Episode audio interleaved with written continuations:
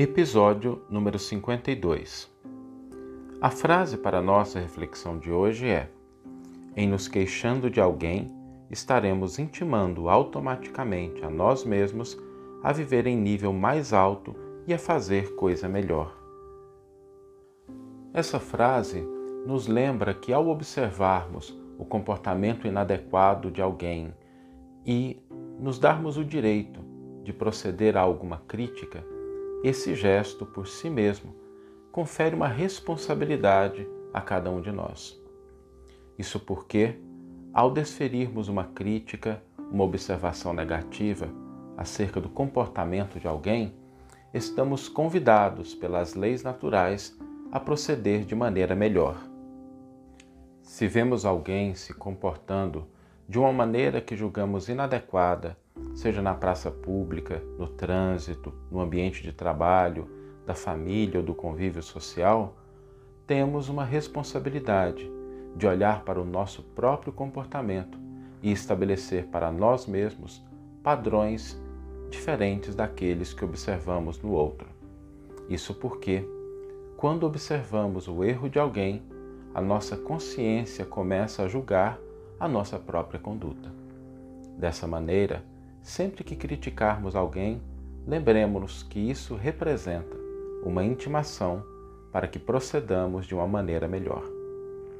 Vamos ouvir agora a íntegra do versículo e do comentário do qual a frase foi retirada. Irmãos, não murmureis uns contra os outros, para que não sejais julgados. Epístola de Tiago, capítulo 5, versículo 9. Comentário intitulado Queixumes. Cada vez que nossos lábios cedem ao impulso da queixa, quase sempre estamos simplesmente julgando a vida que nos é própria. Observa, assim, a ti mesmo e deixa que a consciência te vigie a palavra.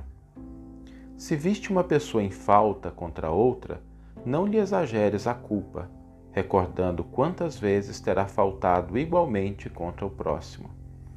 E assim como agradeceste a quantos te desculparam os senões da conduta, confiando em que te melhorarias com o tempo, ampara também o irmão caído em erro, por meio de teu otimismo fraternal, para que se levante e te bendiga. Se um companheiro te ofendeu, não te confies a reações descabidas, refletindo nas ocasiões em que terás igualmente feridos semelhantes.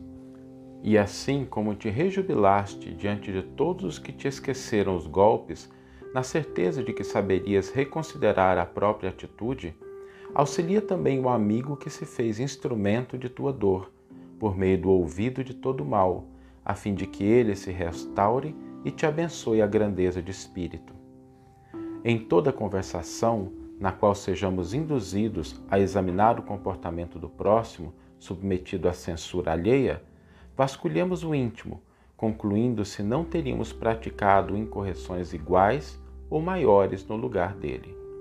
E em todas as circunstâncias, não nos esqueçamos de que, em nos queixando de alguém, estaremos intimando automaticamente a nós mesmos a viver em nível mais alto e a fazer coisa melhor. Que você tenha uma excelente manhã, uma excelente tarde, uma excelente noite e que possamos nos encontrar no próximo episódio. Um grande abraço e até lá!